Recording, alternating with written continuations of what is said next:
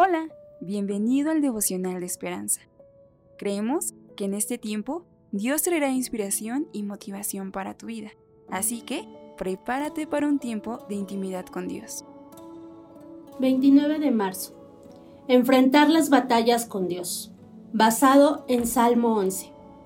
En el Señor me refugio. Los actos heroicos de Desmond II, soldado del ejército norteamericano, se representan en la película Hasta el último hombre. Sus convicciones no le permitían quitar vidas humanas, así que como médico se comprometió a preservarlas aún a riesgo personal. En la ceremonia de entrega de la medalla de honor a dos, se dijo, el soldado de primera clase 2 rehusó esconderse y permaneció en la línea de fuego con los numerosos heridos llevándolos uno por uno hasta el borde del barranco. Sin vacilar, enfrentó el bombardeo enemigo y los disparos para ayudar a un oficial de artillería. En el Salmo 11, la convicción de David de que su refugio estaba en Dios lo impulsaba a resistir las sugerencias a huir en lugar de enfrentar a sus enemigos. Cinco palabras sencillas resumieron su declaración de fe. En el Señor me refugio. Esta confesión bien arraigada guiaría su vida.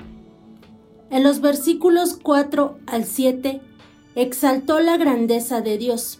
A veces la vida puede ser como un campo de batalla, con bombardeos en las áreas de salud, finanzas, relaciones y espiritual. ¿Qué hacemos entonces? Reconocer que Dios es el Rey del universo, deleitarnos en su capacidad asombrosa para juzgar con precisión y descansar en su deleite en lo recto y justo.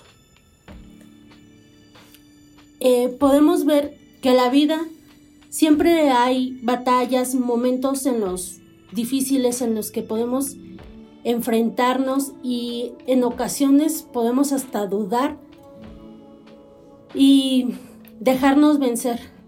Pero hoy a través de la lectura, Dios nos recuerda que siempre estará a nuestro lado cuando, siempre y cuando nosotros lo, lo hagamos partícipe de ello. En Él podemos descansar, en Él podemos fortalecernos, en Él podemos confiar porque es soberano de todo, de toda situación y ante cualquier circunstancia Él siempre nos ayudará y obrará a nuestro favor. Oremos. Padre, te damos gracias porque tú nos permites refugiarnos en ti.